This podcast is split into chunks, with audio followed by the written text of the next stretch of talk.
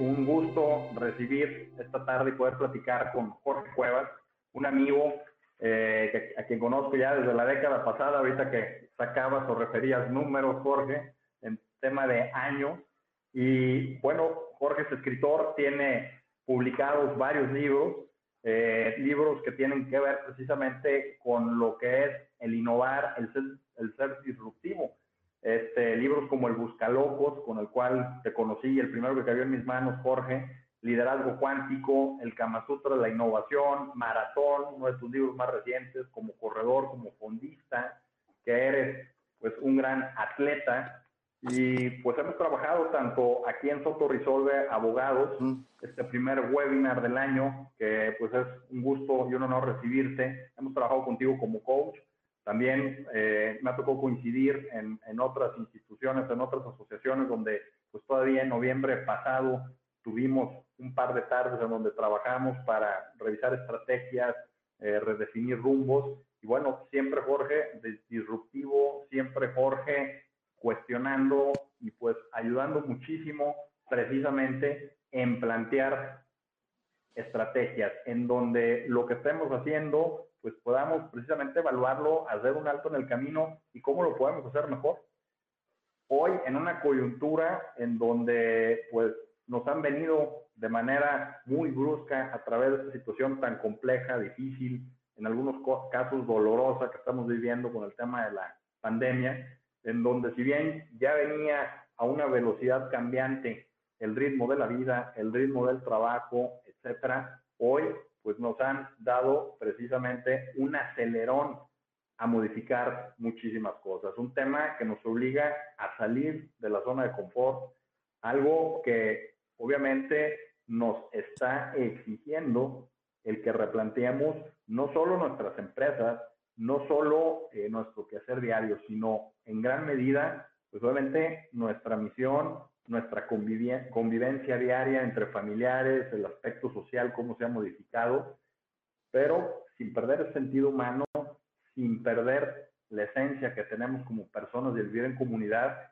Y bueno, creo que es interesantísimo tú como experto, pues que nos vengas a plantear temas de innovación, porque se innova no solo en una empresa o hablando únicamente de tecnología. Yo creo que se innova empezando por replantearse o cuestionarse los paradigmas personales y hacer ese cambio de adentro hacia afuera en la relación de familia, en la relación con los amigos, en tantas y tantas áreas de nuestra vida que vale la pena que nos platiques hoy de esto un poco, Jorge. Te conocí en Huawei, en Ciudad de México, hace algunos años, precisamente en temas de innovación, y desde ahí pues hemos tenido una comunicación frecuente y pues Nuevamente, gracias por acompañarnos en esta charla de una hora, Jorge.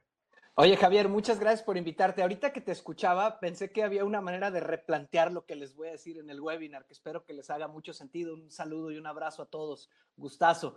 Eh, eh, porque eh, ahorita lo que necesita nuestra cabeza es, el, el hardware ya está, este es el hardware que traemos, ¿no? Es el cerebro que tenemos pero el software lo podemos cambiar. De alguna manera, la, charla o lo que vamos a ver en el webinar, eh, Javier, tiene que ver eh, con cuáles son las capacidades que, que, se necesitan para un tiempo de extrema incertidumbre, cuál es la que tenemos más fuerte y cuáles tenemos que desarrollar. A mí me encantaría que en esta hora, porque no se puede aprender todo en una hora, pero si yo ya salgo teniendo claro, ah, de las habilidades que se requieren hoy, yo estoy fuerte en A y me falta la B, la C o la Z, y puedo invertir tiempo en desarrollarla de esta manera, creo que será genial.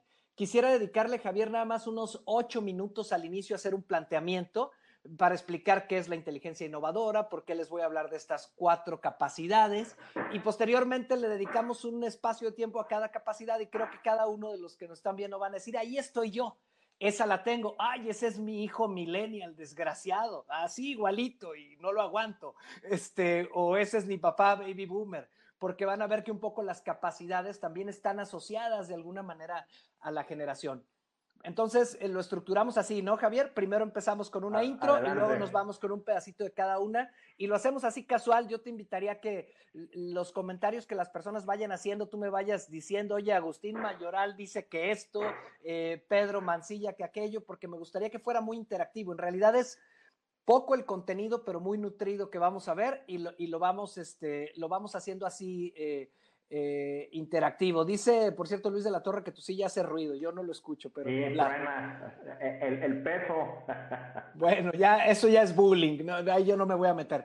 Yo te conocí, Javier, y quiero compartirles, amigos, todos los que nos están viendo el día de hoy en este primer webinar del año, según me dices, Javier. Yo te conocí justamente en Wobi cuando eh, yo acababa de diseñar el modelo que hoy ha evolucionado mucho, pues son 10 años y ha cambiado mucho ya con la experiencia en empresas, en corporativos que hemos probado este, este modelo. Eh, eh, a mí me invitaba Wobby porque decían, bueno, es que no es que hayas inventado el hilo negro, sino que lo supiste condensar en un modelo sencillo de comunicar, que eso es lo que yo hoy quisiera que, que sucediera. Y en esa ocasión, Javier, que te conocí ya hace un tiempo, estaba Kotler en, el, en el Wobby, era uno de los que se presentaba, y en una de sus presentaciones, eh, eh, todavía no me tocaba, cuando tú fuiste, creo que todavía no me tocaba dar plática estelar en Wobby y me tocó ser telonero de, de Kotler. no sé a quien le guste el rock y haya ido a alguna, algún concierto, pues sabe que teloneros somos los que, los, los grupos que vamos empezando y que le abrimos a los teachers, ¿no? Ahí a los, a los grandes maestros. Y, recuerdo, no, se me olvida que esa plática Kotler decía, es el fin del trabajo, así empezó su, su conferencia, ¿no? Entonces, cuando en ese tiempo, hace 10 años, decía, es el fin del trabajo como lo conocemos, uno se reía. O sea, todavía no, no podías pensar que sí era el fin del, o que sí era un proceso en el que el trabajo como lo conocíamos se terminaría. Y yo creo que estarán todos de acuerdo conmigo que como, como conocíamos el trabajo acabó. Ahora el trabajo es otra cosa, pero no solo el trabajo, muchas industrias son otra cosa. Sea a, palabras de Yuval Noah Harari, el mundo ha cambiado más en los más recientes cinco años que, que en cinco mil. Pero eso lo dijo antes de la pandemia. Yo no sé cómo lo va a actualizar, ¿no? Entonces, sí, Kotler, el padre de la mercadotecnia, exactamente, eh, que pregunta José Alarcón. Ahí, ahí estaba, eh, pero él en ese día eh, normalmente da conferencias donde cita algunas tendencias o cosas que él está viendo y eso fue lo que sucedió ese día. Bueno, pues eh, la, cuestión aquí es que entonces podemos decir, creo que a nadie le queda ninguna duda, de que vivimos la era más rápida con un cambio más acelerado de la historia. Y que si es la época con un cambio más acelerado de la historia, lo que antes nos funcionaba, pues ya no nos va a funcionar igual. Tú antes podías tener un modelo de negocio, una manera de trabajar, y esa manera de trabajar incluso la podrías heredar. La podías enseñar a tus hijos y tus hijos a tus nietos y ahora resulta que una de las cosas claves es revolucionar la, la, forma en la que trabajamos en tiempo real. O sea, tú a veces tu mismo modelo de negocio en cosas tan tradicionales como el derecho, por ejemplo, Javier, pues vemos que se va, que se va moviendo, ¿no? Y eso entonces implica una, una manera de pensar diferente, un proceso de pensamiento diferente, y de eso se va a tratar lo que yo hoy les comparta. ¿Qué es la inteligencia innovadora? La capacidad de innovar en un mundo así. Sí, algunos le llaman la era de la información. Adelante, Javier. Sí, ahí es el tema, ¿no? Porque eh, tenemos la idea y obvio pudiera ser una cuestión de un concepto genérico, ¿no? Que innovar es cambiar las reglas del juego.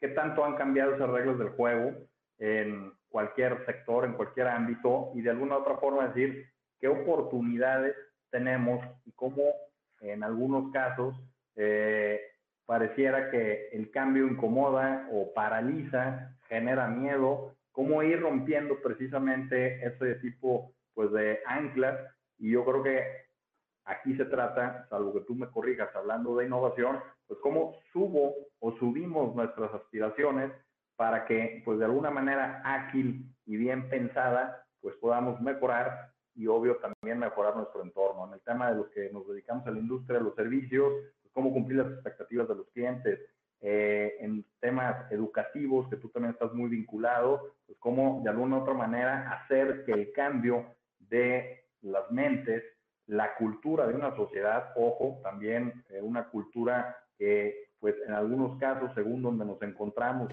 o donde nos movamos, pues esa forma de pensar y de actuar, pues ya quedó atrás y hoy se requiere precisamente de una cultura que a lo mejor en cuanto a sus principios estos sigan permaneciendo y no cambien, pero sí adecuarnos a circunstancias muy distintas.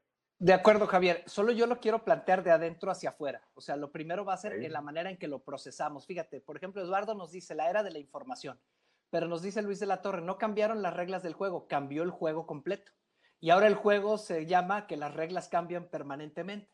Y eso implica otro procesador o implica otra manera de procesar, porque de entrada, tú imagínate a un directivo que, que, está estresado ante lo que está pasando, porque lo más normal es que ante esta velocidad, si uno quiere ir al mismo ritmo, se va a estresar vamos viendo algunas claves de cómo lo puedo hacer, incluso para mantenerme tranquilo en ese proceso. Yo creo que tú como líder de un equipo, si, si, tú estás, si tú eres el primero que está estresado en la torre, pero si tú eres el primero que no se mueve también y entramos en esas paradojas. Entonces, antes de entrar a inteligencia innovadora, yo quería darles dos muestritas muy sencillas que espero que ya puedan ser útiles.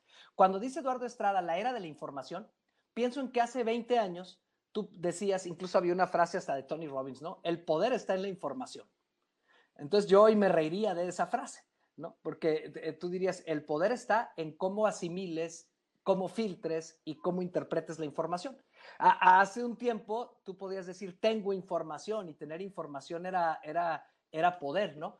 Eh, pero ahora el tema es cómo mi pensamiento logra estructurar ante la época, como dice Ramón Muñoz, de mayor saturación de información en toda la historia. Entonces, yo no sé si les ha tocado ver personas que, por ejemplo, empezó la pandemia y se metían a muchísimos webinars, pero luego no sabían cómo procesarlo. Y si no, lo y si no sabes cómo procesarlo, si no lo organizas bien en tu mente, ¿cómo, cómo se encontraban esas personas, Javier? Este, se encontraban estresadas, eh, confundidas. Eh, tú tienes que antes, cuando nosotros íbamos a estudiar, pues eras o ingeniero o arquitecto o licenciado o doctor. ¿No? Pero ahora, ¿qué cantidad de, profesiones pueden existir? Y a lo mejor yo ya sé que la profesión que elija ya no va a existir cuando yo termine mi carrera. Y eso sería una carrera infinita, sin fin, en la que me voy a estresar. Cuando el cambio de juego es que ahora de lo que se trata es de ser autodidacta, de ser un aprendiz de vida, independientemente de la carrera profesional que estudie. Dice Yuval, que ahorita lo estoy citando de nuevo, que antes tú ibas a estudiar una carrera para toda la vida y ahora es probable que cambies de profesión varias veces en tu vida. Y eso de entrada lo que requiere es una mente mucho más flexible. O sea, tú no eres abogado ni yo soy escritor, estamos de abogados y de escritor, pero eventualmente podremos ir ampliando ese, ese mundo y eso ya de entrada implica un mindset diferente. ese eso es lo primero que quería decir. Es decir, eh, ahora es más importante cómo organizo en mi cabeza la información que la misma información. Y espero que ahorita que yo les muestre el modelo de cómo organizar las capacidades para innovar, les pueda quedar claro que estamos en un mundo donde la información se tiene que organizar de manera visual, porque de manera lineal es muy difícil de, de condensar. Pero no me meto en eso hasta que vean el modelito. Sí, Javier. Aquí nada más un poco y viendo las preguntas de quienes nos acompañan en el chat, el cambiar, dice Héctor Hernández, las reglas completamente o el juego completo, hoy que estamos en ese espiral de que todo está cambiando, ¿cómo saber si estoy innovando? Y lo plantea también de alguna manera Eduardo Estrada. Lo que pasa es que acaso ahora será otro tipo de era y bueno, en esas circunstancias pues vale la pena también ayudarnos a ubicar, es decir, estamos en un cambio de época o ya definitivamente es otra época la que hoy estamos o nos toca vivir, ¿no? Pues nos ha tocado la transición. Y en ese sentido, Eduardo, Héctor, eh, quiero hacerlo recomendando un libro que a mí me ayudó mucho a, ver distinto esta situación. Es el libro de Annie Duke, este, que se llama Decide ya puesta. Dice, en la era anterior, vamos a suponer que sí fuera otra era, ¿no? Vamos a suponerlo así, Javier, Héctor, Eduardo, Luis, todos los que nos escuchan, ¿no? Entonces, por ejemplo, un tema clave para el empresario que es la planeación y la estrategia. ¿Qué metáfora se usaba hasta hace muy poco con respecto a la estrategia, el ajedrez. E, e, esto lo voy a relacionar con el libro de Annie Duke. Entonces, el ajedrez es un juego increíble que requiere mucha inteligencia, que tiene ciertos movimientos fijos de las piezas, que hay jugadas que se van estudiando y que yo todo el tiempo puedo ver, tengo la mesa abierta para ver cómo jugó mi rival. ¿Sí, sí voy claro, Javier? Entonces, eh, yo voy... ¿Nos repites el, título del, del libro de Annie Duke? Decide y apuesta. decide y apuesta. Y ahorita les digo quién es ella. Lo que pasa es que no quiero decir quién es ella hasta que explique este concepto porque ahí les va a quedar muy claro. Entonces, un estratega era, tú decías, es que él ve el negocio, ve las piezas. El negocio sería el equivalente a tablero, es el mercado, las piezas del juego es su equipo de trabajo. Si él era las blancas, las negras es la competencia. No, me, no quiero profundizar demasiado, pero esa sería una metáfora. Y sí o no, Javier, decíamos, es que la estrategia es un ajedrez. Claro, y nos dice Annie Duke, cambió el juego. No vuelvan a imaginar que la estrategia es ajedrez. Y no, yo cuando dije eso dije, no la hagas. Sí, a mí me encanta esa metáfora. Es más, además de que me gusta jugar ajedrez, aunque no sea tan bueno, eh, había leído de Kasparov cómo la vida imita al ajedrez, ¿no? Que era uno de mis, de mis libros referencia. Y dice, no, dice, hoy los negocios se parecen al póker porque tú no puedes ver la jugada que está enfrente. Ahorita mismo lo estábamos platicando, oye, va a haber botón rojo o no la semana que entra. Eh, planeamos, pero nos pueden dar la vuelta al asunto. Eh, probablemente sucedan cosas en los mercados que dan la vuelta. Entonces, tienes que pensar mucho más como un jugador de póker. Entonces dice ella, normalmente la gente va a decir, ah, jugador de póker, entonces todo es azar. Y ella moría de la risa, dice, no, no es azar, es probabilidad. Entonces yo ahora lo que tengo que hacer es cambiarme por un pensamiento de escenarios. A ver, este año puede haber el escenario A, el B, el C, ¿y qué apuestas hago? Y fíjense que ese es el título incluso del libro. Ah, bueno, mi apuesta es invertir en esto, mi apuesta es hacer esto y mi apuesta es hacer lo otro. Dice, un buen jugador de póker difícilmente se juega todo en una apuesta, sino que voy diversificando mis apuestas ante los escenarios que hay.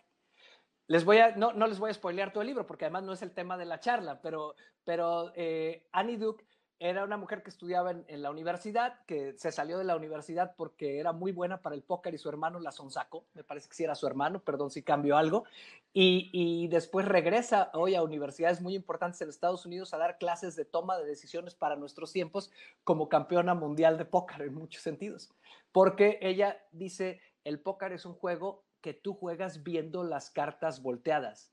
O sea, no ves todo el juego. Y fíjense cómo el juego de la era en la que estamos no ves todo el juego y eso es lo que nos da ansiedad. Evidentemente, entre las recomendaciones que ella te da hay muchas, ver temas de tendencias, de probabilidades, pero ya no podemos decir, oye Jorge, en tu plática nos podrías decir qué hacer y que no falle. No, yo les pediría, cambien el lenguaje. Es apuesto a esto. En mi negocio, en el tema de derecho, le estoy apostando a esto, mi 70%, 20 a esto y 10 a esto. Y ese lenguaje es el lenguaje de nuestra era, de tal manera que voy apostando, decido y apuesto y tengo que tener claro que no hay un solo jugador de póker ni el campeón del mundo que gane todas las partidas.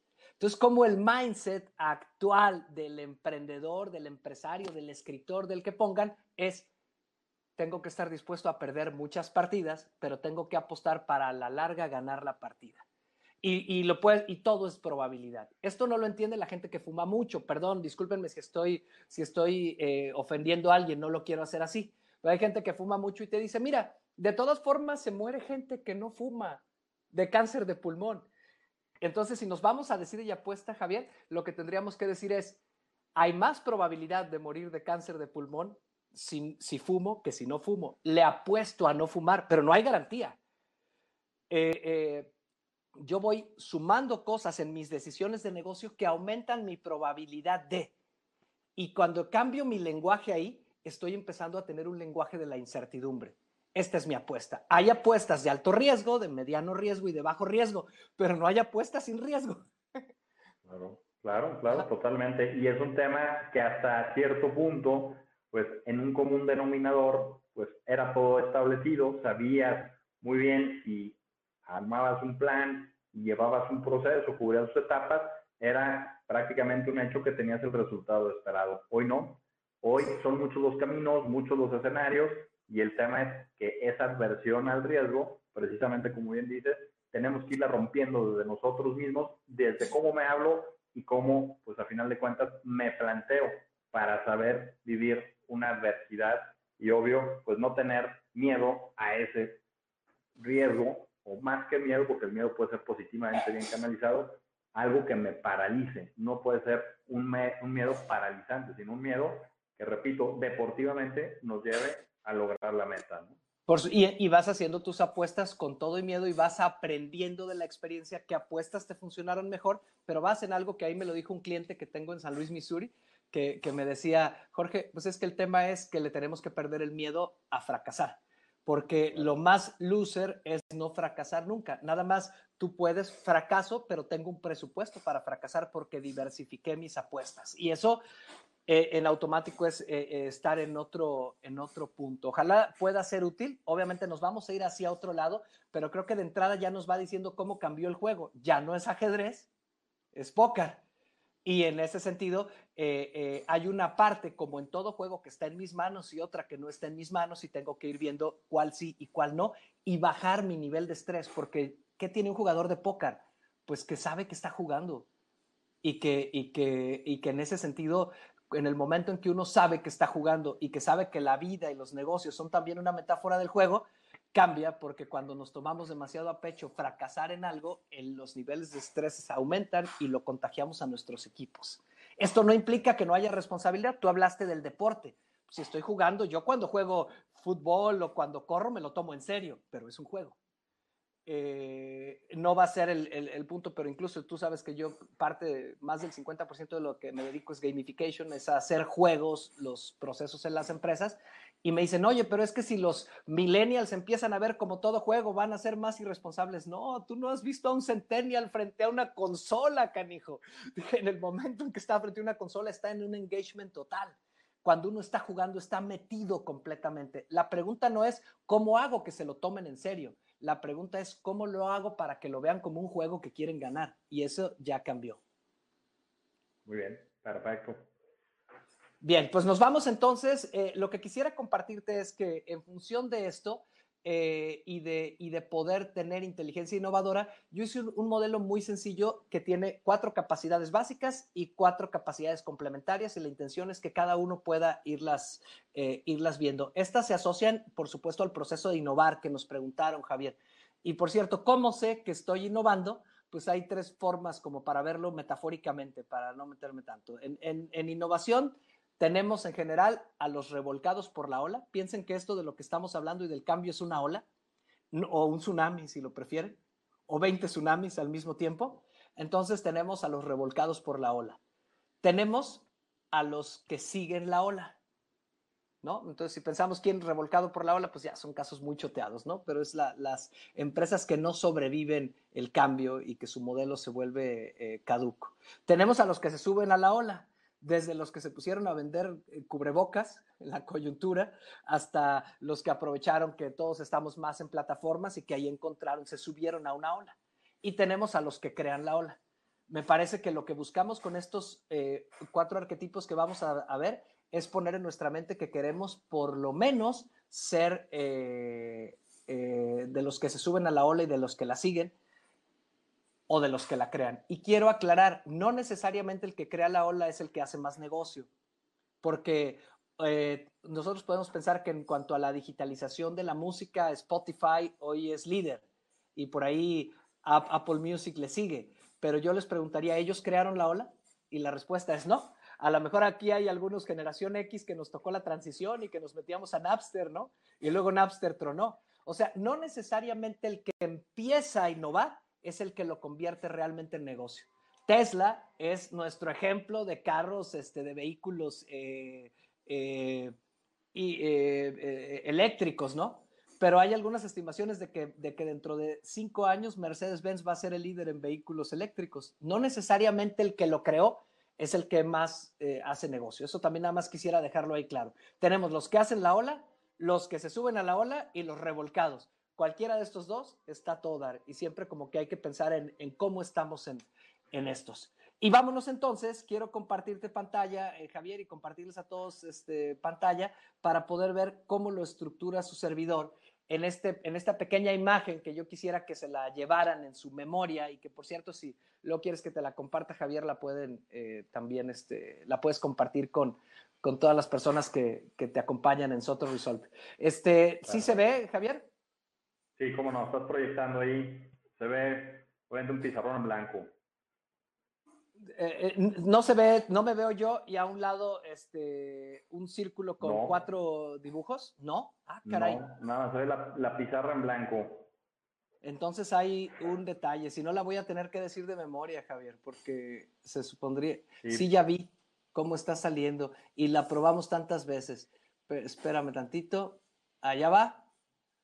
Listo. No, ¿sabes qué pasó? Que, dame un segundo. Ya está. La verdad es de que no crean que la tecnología se equivoca. Yo me equivoqué de botón. le había puesto la pizarra, no le había puesto la pantalla. Ahí sí ya está la pantalla, Javier. Sí, cómo no, ya se ve. Bien. Quiero que cada uno de ustedes traten de ver con cuál de estos cuatro se identifican más como emprendedor, como empresario, como eh, colaborador de compañía.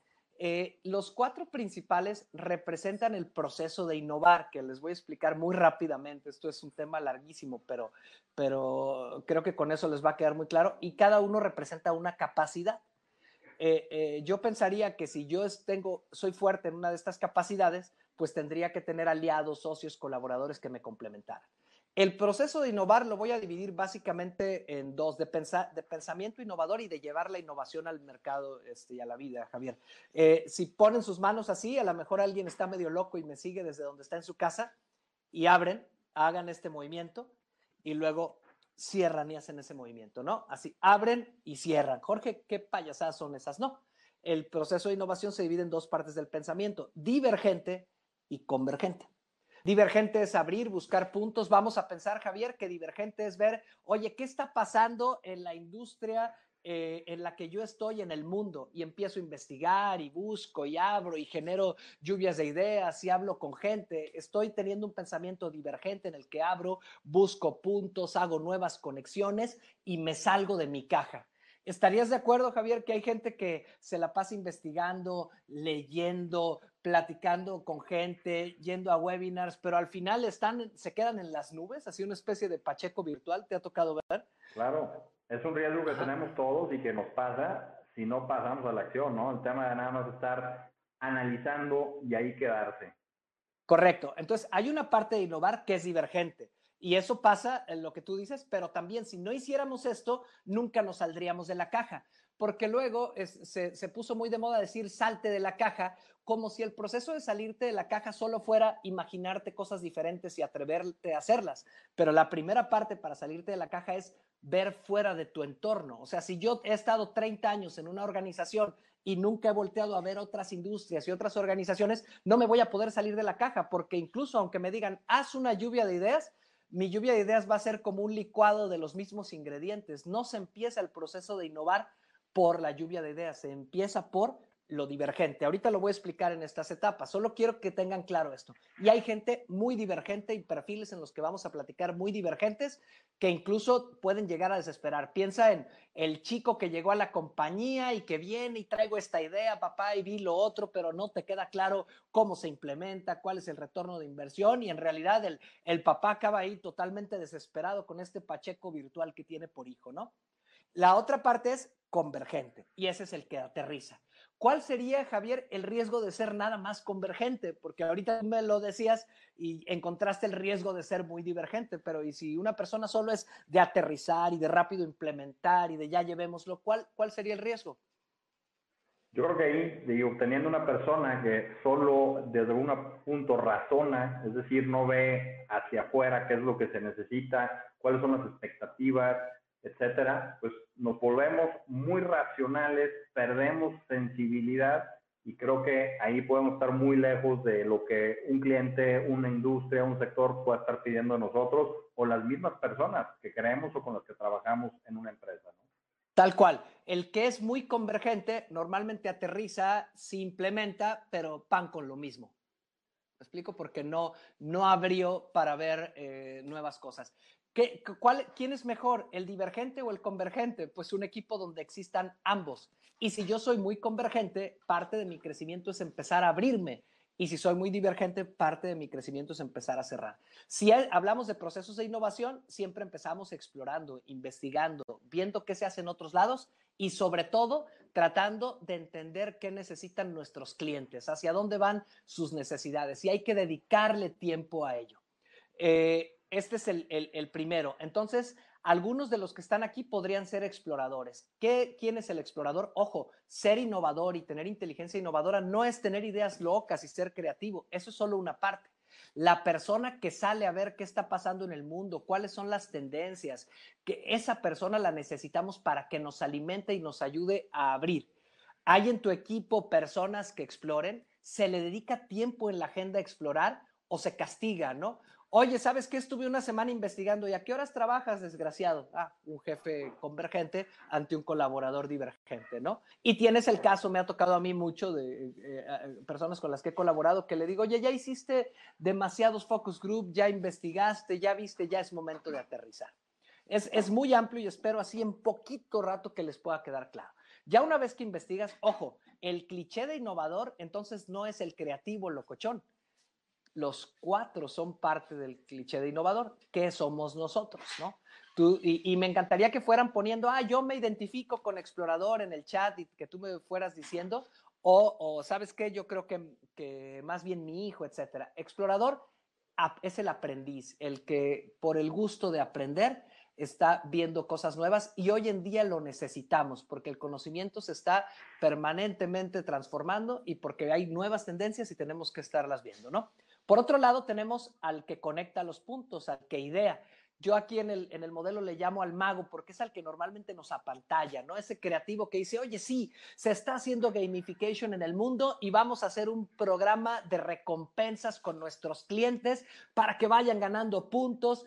Me voy explicando, Javier, lo que el otro exploró, este lo conecta, ¿no? Entonces, oye, ¿sabes qué? Me fui a investigar qué pasaba en la planta eso hace el aprendiz, el explorador, y ya vimos que eso que está pasando en la planta lo podemos complementar con lo que sucede en otras industrias y vamos a lograr hacer el proceso en la mitad de tiempo. Ese es el, el, mago. Normalmente es el que tenemos como el, eh, decimos, este es el, innovador, pero no, solo es una octava parte.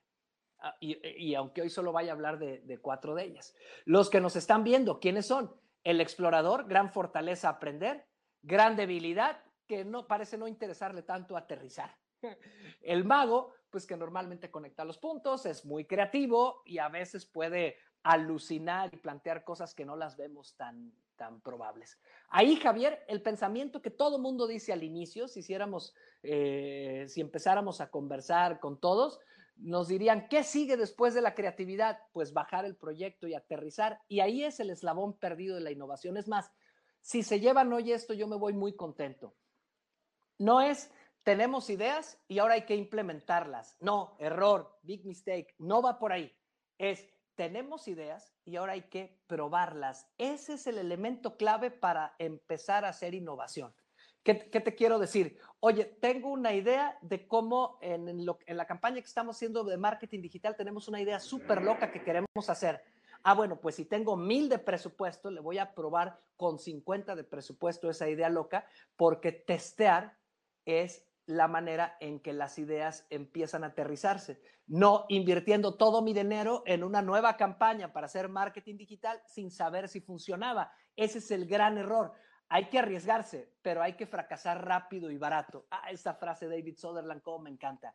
El arte de innovar no es el arte de las grandes ideas locochonas llevarlas a proyectos impresionantes, es el arte de fracasar rápido y barato. Por eso yo siempre les digo, el símbolo crucial de la inteligencia innovadora no es un foco que se enciende, porque esa sería la creatividad, es un matraz de que prueba. Mi pregunta para ustedes sería, durante los últimos cinco años he invertido el 10% de mi tiempo en probar cosas nuevas. Porque si no hago eso, ¿sabes qué me va a pasar, Javier? Que me va a llegar la ola, me va a llegar el COVID y como no había probado, pues entonces tengo que jugármela con todos mis recursos. Es una cultura y una disciplina estar probando permanentemente. Oye, yo soy, eh, estoy en la industria de la capacitación, pues voy probando con juegos, voy probando con aplicaciones distintas, voy cambiando experiencia, pero no pruebo todo, no pongo todas mis canicas en ello. Y quizá ahorita muchos podrían estar pensando, ¿cómo le hago para sistemáticamente estar probando? Evidentemente, si esto lo llevamos a, pensar en, en, grande, pues es tu Google X, ¿no? Pero bueno, Google X invierte millones de dólares en pruebas, pero yo bien puedo invertir un 10% de mi tiempo porque la manera en la que no en la que voy innovando no es teniendo éxito, sino equivocándome, aprendiendo y equivocándome pero con un presupuesto que tengo para eso. No sé si es claro el, el comentario, Javier, porque si no, ahí me, para mí es la esencia. Bastante claro y, y, creo que es un planteamiento, decir, efectivamente, cómo tener en el equipo eh, y obviamente gente, perfiles que son complementarios, que creo que el éxito, y en gran medida lo vemos quienes trabajamos en equipo desde hace muchos años, cuando las decisiones son complementarias, compartes la misma filosofía de trabajo, sabes cuáles son los objetivos y la estrategia, pero hay esos puntos de vista, ¿no? Es decir, eh, hay quien puede ser pues, muy optimista o de alguna manera muy confiado y hay quien dentro del equipo es más racional, ve las cosas a lo mejor pudiéramos decir como contrapeso de una perspectiva más negativa, ¿no? Cuidado en esto, cuidado en aquello, y eso te ayuda muchas veces a reflexionar sobre la decisión o la estrategia que ejecutar, claro, siempre desde un punto de vista optimista, evitando el negativismo, pero sí esa complementariedad. Aquí el punto es también eh, lo que acabas de decir, lo he repetido un par de veces o más, el tema del miedo a equivocarnos, en donde también cuando trabajas en equipo, cuando toca liderar a ese equipo, pues tenemos miedo, todos los integrantes de ese equipo, en equivocarnos y eso paraliza mucho o sigue centralizando mucho en una o en unas cuantas personas y de alguna manera se hace una dependencia en vez de una interdependencia y el tema de la autonomía de los integrantes del equipo se ve frenado. Seguimos en esto, esto... estamos estamos esperando que el jefe o la cabeza o el líder del, del, del, del, equipo nos diga qué es lo que tenemos que hacer, ¿no? Y pasa en la familia, y pasa en la empresa, etcétera, ¿no? Y ahí, Javier, qué bueno que lo comentas, porque creo que aquí lo voy a poder explicar más. A veces llega el jefe y les dice, señores, hay que innovar. Y tienen, eh, y el próximo viernes tenemos que implementar algo diferente y no nos tenemos que equivocar. Eso no es innovar, eso es mejorar. ¿Me explico? Entonces, cuando es innovar, lo que necesita uno es, oye, vamos a implementar algo para mejorar, pero vamos a probar ciertas cosas. Te quiero compartir una experiencia, quizá con eso les quede más claro. Cuando acabé de conocerte ahí en Wobby, me, me, hicieron favor de invitarme a un par de empresas y nosotros hacíamos competencias de innovación y dábamos el premio al que le dejara mejor retorno de inversión a la compañía. Y la verdad es que no era un buen proceso. No se iba bien, la gente quedaba contenta, pero el hitazo fue cuando cambiamos y dijimos, este, el premio no, lo, no vamos a hacer una competencia de ver quién implementa mejor un proyecto, vamos a hacer una competencia de ver quién hace un mejor pilotaje. Entonces, ¿qué es lo que pasaba? Que vas enseñando a la organización a tener la cultura de probar y de que, sabes, aquí me puedo equivocar, aquí es donde voy aprendiendo, lo aprendo bien y los mejores proyectos luego ya se iban implementando en general. Entonces, le quitábamos esa presión a las personas y competían a ver quién podía probar. Para darte algún ejemplo, oye, queremos eh, eh, cambiar cómo se trabaja en una sucursal de una tienda de autoservicio. Ok, entonces no, no cambies en tus 500 tiendas en el país, haz un piloto en una tienda por un mes y veamos qué pasa. Y la gente competía para hacer eso y se obtenían aprendizajes padrísimos, pero entonces se sacaban conclusiones y luego ya se implementaba. Entonces, en esto que dices, Javier, es de jefes y de colaboradores. O sea, el jefe tiene que tener claro la diferencia entre implementar una mejora en la que hay muy poco riesgo de equivocarse y hacer una cosa disruptiva en la que hay mucho riesgo de equivocarse y hay que probarlo en un espacio. El, tenemos un perfil de aprendiz explorador, otro de mago ideador, otro de científico, que es al que le gusta probar y que rápido encuentra cómo probar en este eslabón perdido. Y tenemos por último al aterrizador, que ese es el guerrero, ¿no? El que dice, vámonos a implementar, yo quiero retorno a inversión, me importa un comino su proceso, vámonos para acá. Entonces, lo importante es que entre estos cuatro se entiendan. Lo importante es que los cuatro lo conozcan y creo yo que para efectos de esta plática lo importante es que yo ubique dónde estoy yo y qué le falta a mi organización. Le falta implementación, organización para que las cosas se, hagan, las mejoras, las implementaciones. Lo que le falta es estructurar que yo siempre esté probando, como si fuera un inversionista y tengo mi 5% en cosas de alto riesgo. O lo que hace falta es que yo también esté volteando a ver otras cosas de manera divergente, sin esperar a que, a que tenga un resultado, o espacios de creatividad. Y cuando empezó toda la ola de pensar en innovar, pues todo el mundo creía que lo que había que hacer era cuartitos de ideas en las empresas. y luego te empiezas a dar cuenta que estos son los cuatro pasos básicos y hay cuatro personalidades básicas. Hay otras cuatro que no vamos a compartir porque son secundarias, aunque también sean muy importantes, pero eh, creo que estas cuatro nos dan una visión y cada uno seguramente se identificó con alguna, Javier. Me regreso allá contigo, ¿no? Porque este, ya no, ya no te he visto para que nos metamos en preguntas y todos. Y no, bueno, hay, temas obviamente y, ahorita escucharemos o leeremos lo que nos dicen en el chat. Pero bueno, eh, hablamos de personas al final del día. El concepto de innovación, si no lo bajamos, si no lo vemos en cuanto a lo que tiene que ver lo que hoy llaman competencias, esas cualidades, esos perfiles, eh, hemos Capacidades, capabilities, competencias y habilidades. Muchos de nosotros, el tema de la innovación, bueno, se habla de que hay que tener pasión, que hay que tener obviamente imaginación, capacidad de iniciativa, obviamente intelecto, diligencia, eh, etcétera, etcétera. ¿Qué es lo que, pues de alguna u otra manera, tú pudieras plantearnos, Jorge, en el sentido de decir, bueno, alguien, y recuerdo el planteamiento del comentario, ¿cuándo sé eh, cómo estoy innovando? Claro, tendría que ver con un tema de autoconocimiento de la persona, del conocimiento de los perfiles de su equipo de trabajo, etcétera. Pero esas cualidades, ¿cuáles serían esas competencias? ¿Cuáles son las que tendríamos que conocer o detenernos y conocerlas? La puse en el chat, Javier. lo primero es que hay que tener agenda. Voy a poner las demás. O sea, podemos aquí echar mucho rollo de las capacidades, de los procesos, pero si tú dices, sí, es que yo necesito innovar, pero en tu compañía no hay una agenda, y cuando hablo de agenda es, oye, nosotros tenemos un equipo, hay muchas maneras de organizarlo y ahorita lo comento, y le dedicamos el 10% de nuestro tiempo a innovar. Ah, son los lunes en la mañana. ¿Qué hacemos? Ah, bueno, traemos tres proyectos. Ahorita te digo cómo se puede hacer. Pero el primer punto es que hay que tener agenda. O sea, yo incluso preguntaría a las personas que nos escuchan, oye, a veces sí vamos, tomamos muchos cursos, todo, pero ¿cuánto tiempo hay para innovar? Y eso, hay que, y eso es presupuesto, porque el tiempo de, las, de los equipos es, dinero. Entonces, es eh, independientemente del, a mí me han tocado competencias de innovación que no hay ni 10 mil pesos de presupuesto y hay otras que hay millones, pero lo que no varía es que hay agenda. Eso incluso yo lo discutía con Christiansen el día de Wobby también. Christiansen, el creador del concepto de innovación disruptiva, que si en México no se invierte en innovación, y yo le decía, oye, te tengo un planteamiento, ¿cuál? Pues que, pues que ni hay agenda en muchos lados. Ah, bueno, pues eso es lo primero, pues vámonos a lo más básico. O sea, deja de cuánto presupuesto tenemos. Lo primero, agenda.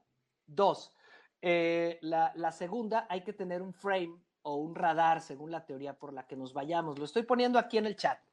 ¿Qué es un frame, un radar? Oye, innovar para mí es de aquí a aquí o yo quiero innovar en esto. Hay compañías que me toca, oye, eh, haz de cuenta si es un frame, tienes cuatro, un marco con cuatro paredes, entonces tú dices, oye, ahorro, porque hasta eso no se puede, experiencia de cliente, estoy dando un ejemplo, ¿eh? ahorro, experiencia de cliente, em, en, temas de atracción de clientes y en temas de, de producto. Dentro de esos cuatro está mi innovación, porque si no es muy amplio, ¿me explico? Me ha tocado compañías que, por ejemplo, oye, innovación en automatización, el frame es automatización, ahorro, mejora de tiempos y otras atracción de clientes. ¿En qué quieres innovar? Entonces hay que poner cuál es tu frame, tu marco, o desde otras perspectivas se maneja como el radar, para que yo cada año pueda decir qué innovaciones tuve y en qué parte de ese frame o de ese radar quedaron porque no es tan como, ah, tengo tres proyectos. Uno, acercar el doble de clientes, sí, pero entonces mejor pongo en mi radar acercar clientes y ahí ya podrían entrar varios de esos proyectos. Entonces, en mi estrategia de innovar tengo que tener un frame. Sí, no sé si ahí me voy explicando. Ya una vez que tengo el frame, ya que tengo el frame, le tengo que invertir tiempo en la agenda a buscar cuáles serían mis apuestas. O sea, mis apuestas son mis proyectos y tengo que tener a un equipo para hacerlo. Ahora me dirán, oye, contrata un equipo para innovar. No, es más, ni aunque seas el quien quieras, contratas un equipo para innovar. Haz equipos transversales. ¿Sí? Eh, ¿Qué es un equipo transversal? Bueno, pues sabes que en mi frame tengo cuatro temas de innovación y uno es atracción de clientes. Muy bien, ah, pues los de ventas. No, el líder del proyecto va a ser de ventas, pero va a estar con uno de producción, con uno de servicio y con un stakeholder o con otra persona de otro lado. ¿Por qué? Porque lo que se ha visto es que las mejores innovaciones no las hacen los que están en el área, las hacen equipos transversales, porque los que están en el área ya están ciegos. Entonces ya juntas a los equipos, ¿no? Entonces, fíjense, ya la otra es hacer proyectos y equipos. Entonces, eh, entonces ya ahí tú le pones tiempo. Si tengo agenda, voy a calendarizar. Yo como calendarizo, no sé si les estoy dando demasiada información para un ratito y espero pueda ser no un atasque de info, perdón, o sea, no... No, yo creo que son ideas muy, muy sencillas y muy claras que nos ayudan el por dónde, ¿no? Ya que calendarizaste, entonces normalmente como yo lo hago, si le sirve como yo lo hago, una e, temporada de tiempo se trata de explorar oportunidades. Tú le dices a un equipo, hazme un proyecto, fíjate, esto es clave en una compañía, porque eso es enseñar a la gente a pescar o darles el pescado. Tú le dices al equipo, oye, un proyecto es cómo eh, atraemos más clientes al negocio. Y quiero tantos clientes. No, yo le llamo etapa sabueso. Hay una etapa de exploración en la que yo le pido al equipo transversal, descubran qué nos duele como empresa, entiendan qué oportunidades hay y tráiganosla. Y tienen un mes y le dedican dos horas a la semana. Y es impactante porque no es lo mismo que yo te diga, Javier, haz este proyecto, a que tú le dedicaste un mes a ver qué nos duele y te sensibilices de ese dolor. Y a mí me ha tocado, por ejemplo, en la, industria de la, de la, construcción de aeropuertos, me tocaba una parte que un equipo, trans, no puedo decir compañías, pues que un equipo transversal me decía, es que yo nunca había ido a la obra. No, pues ¿cómo ibas a saber? Este, entonces el equipo transversal tiene una misión de ir a oler oportunidades, de hablar con clientes, de hacer, y entonces ya luego presenta, en esto queremos innovar. Y en eso nos hace falta un tema. Hay equipos y normalmente hay un comité o un consejo que dice, luz verde, canijos, ese es el tema. Ya presupuestos ya es otro rollo porque ya depende de cada organización. Y ya una vez que hay, habemos proyectos, o sea, perdón, pero le pueden dedicar hasta dos meses a, un a elegir un proyecto. Porque cuando el proyecto es un dedazo, la gente no se... Ay, ¿por qué la gente no está comprometida? Pues nomás le diste el proyecto, no le dijiste, sal a ver qué nos duele. Y todas las innovaciones salen de lo que le duele al cliente. Perdón, si le sirve, sal a ver qué nos duele como compañía y qué le duele a nuestros clientes. Hace poco me acaba de tocar, nuestros clientes se sienten hoy súper solos, súper lejanos. Tenemos una gran oportunidad porque nadie en la pandemia está siendo realmente su aliado. ¡Pum! Ahí salió proyecto, cómo somos los más cercanos de la industria. Y hay que innovar al respecto, no nada más hacer marketing digital. Ah, perfecto, ahí está, eso nos duele. Eh, eh, no es un tema de democracia, Javier, sino es los equipos salen, buscan y el consejo valida este proyecto, pero no es lo mismo darles el proyecto y lleguenle porque no hay engagement. Y luego ya, eh, normalmente yo divido el proceso en como si fuera design thinking, que es en explorar, bueno, un poco como design thinking, explorar, idear, lo mismo que ahorita vieron en el modelo, idear, testear e implementar. Entonces el problema es que a veces queremos meter el segundo gol antes que el primero. Y el tema es que si yo le estoy dedicando esto tiempo constantemente, tarde o temprano le pego. Y el peor enemigo de la innovación es querer innovar cuando estoy urgido tengo que convertirlo en algo sistemático para que no me agarre con el cuello aquí. Cuando estoy urgido, pues obvio, me voy a arriesgar a hacer lo que sea. Y ahora tú lo decías, ahora todos somos disruptivos porque ya nos cayó el chahuistle. El tema es sistemáticamente llevar la disrupción a nuestros, a nuestros espacios. Y es una lucha, ¿eh? se los puedo compartir yo en lo personal. O sea, a mí como socio de un, de un negocio que tiene que ver con capacitación a empresas, hace cinco años que yo dije, sí, pero yo dos días a la semana me dedico a crear, era, no, vas a ser menos útil y productivo. Bueno, pues si yo no me dedico dos días a la semana a crear, pues siempre se va a agotar el modelo muy rápido. Y eso lo tienes que tener en agenda. Ese es, este, e, eso. Ah, dice José Alarcón que el licenciado no sabe de fútbol. bueno, eso, este... Ahí tengo uno, uno de mis asesores, por cierto. Pero aquí el punto, este proceso, esta cuestión sistemática, es decir, tener un sistema en nuestras empresas que muchas veces se tiene, se, debe de actualizar, se debe de cuestionar, cambiar, como es tú, también cambiar los equipos haciendo transversales. Aquí la pregunta es, ¿cómo mantienes esa visión, pero sobre todo con las personas, cómo mantener ese entusiasmo para buscar el cómo seguir innovando, Jorge? Fíjate que yo un aprendizaje que tuve muy padre es que no fuera para siempre. Una de las compañías con la que me tocó empezar a trabajar en innovación tenía su área de innovación y todo el tiempo estaban innovando. O sea, una cosa es que todo el tiempo tengas el pensamiento de innovador y otro que todo el tiempo tengas proyectos. Entonces la gente odiaba la innovación, ¿no? Porque a fin de mes había que innovar. En los meses más complicados del negocio había que innovar. Y además había que innovar. Dicen que hasta el sexo es, es muy aburrido si es a fuerzas.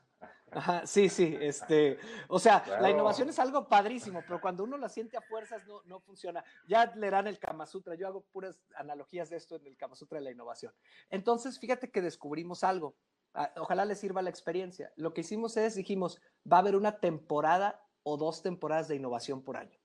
Entonces tú haces las temporadas y los equipos o las personas trabajan fuertemente en cierta temporada donde tiene que haber como si fuera un sprint aunque aquí es un poco más larga distancia, donde se empieza algo, se prueba, se pilotea, se hace y trabajan cuatro meses. Y además no toda la compañía, sino unos equipos. Entonces yo, yo me lo fusilé ese concepto de Netflix. Dije, o sea, las temporadas son atractivas porque no son eternas. Estamos esperando la que sigue. Si queremos hacer algo sexy y atractivo en nuestra organización, tenemos que hacer que sea como una temporada de Netflix. Entonces, eh, que la gente lo esté esperando, evidentemente que haya premios, eso es la gamificación, por, por, lograr hacer bien las cosas, porque si le aporto a la organización y genero ya en resultado, eso me pueda tener algún beneficio y eso por lo menos a mí me ha resultado muy importante porque eh, lo veo un poco, yo veo que si yo a mi hija le digo, mira, debes de seguir estos valores, etcétera, a lo mejor no me pela. Pero si en un juego hago un memorama y hablamos de valores con el memorama, mi hija habla de valores. Entonces, para mí siempre mi pregunta es, ¿cómo hacemos que los equipos sigan las cosas y no tanto cómo los empujamos? Y eso, eh, aunque es otro tema, si le sirve, es más pull y menos push. Te lo digo en una eh, que me encanta. Milton Erickson decía que él cuando quería empujar a la vaca para que se metiera al corral, la vaca siempre le ganaba. Pero un día aprendió que le podía jalar la cola y la vaca se metía sola. Claro, exactamente. Y es un tema de pues al final de cuentas que esa innovación pues venga de todo el equipo, de todos los integrantes y que cambiemos esa cultura, esa manera de pensar y de actuar, repito, para que estemos con cierta frecuencia, como es tú, no todo el tiempo generar esos espacios y sobre todo que se pueda lograr hacer un sistema dentro de la... si no, la gente no crece, Javier. Cuando el, líder, cuando el líder está, háganle así, empujando, empujando, empujando, la gente se vuelve atenida. Ahora, hay un problema. Cuando lo deja de hacer, como la gente nunca había tenido esa libertad, no haya ni qué hacer. Se siente como perrito recién salido de la jaula y pues nunca me habían sacado, aquí para dónde le doy. Tiene uno que aprender que cuando hay un cambio, en cualquier sentido, y más si es disruptivo, hay un precio y hay que calcular el precio. O sea, tú instalas una nueva plataforma, un RP, lo que quieras, y tienes que contemplar el precio, y ahí está el change management para eso, ¿no? O sea, hay un precio, la gente se va a resistir, no va a querer a siempre me gusta decirles, desde antes imagínense los precios y ténganlos en el mapa. Si todos los días yo le daba paletita a mi equipo, les hacía la chamba y un día les digo, señores, van a hacer la chamba, tengo que entender que va a haber una curva de aprendizaje y aguantar y no desesperarme, porque si no, entonces voy a acabar yo haciéndoles el trabajo otra vez. Y, y la innovación es un proceso muy colectivo de crear esa efervescencia y esa pasión porque las personas querramos hacer cosas distintas que Ernesto Galvez nos pregunta relacionado con esto, Jorge, me parece bien que los proyectos de innovación tengan un tiempo o un fin, pero si entendí bien, no se propone una actitud innovadora permanente, es una actitud la que habla Ernesto. Sí, es que son dos, dos autopistas diferentes. Mira, el, te lo voy a decir como le decía yo a, alguien. Tú tienes a un, normalmente en las empresas hay Fórmula 1, hay carros tipo Fórmula 1. El proceso de innovación es la autopista donde corren y la autopista no siempre está habilitada pero nosotros eh, tenemos que estar a la cultura incentivando a que la gente sea innovadora en sus decisiones del día a día.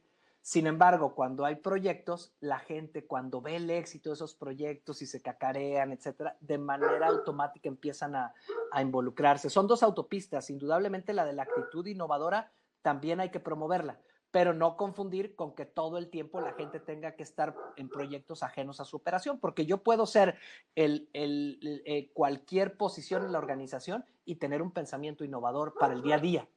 Esa es una autopista. Y la otra es cuando ya decimos, no, es que queremos cambiar nuestro modelo de negocio o queremos mejorar la experiencia del cliente o revolucionarla y ahí ya hay proyectos específicos. Las dos autopistas se tienen que seguir y esta es de temporada y esta es permanente. Espero haber sido claro. ahí la no, creo que, creo que con eso nos ayudas a, a responderle Ernesto.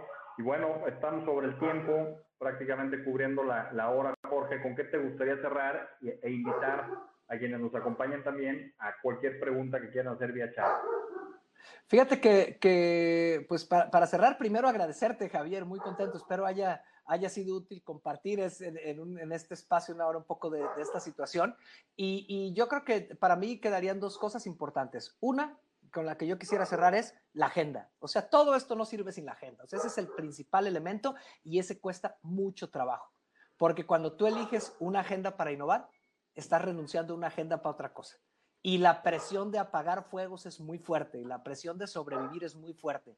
Y lo heroico no es sobrevivir y apagar fuegos cada mes con pandemia.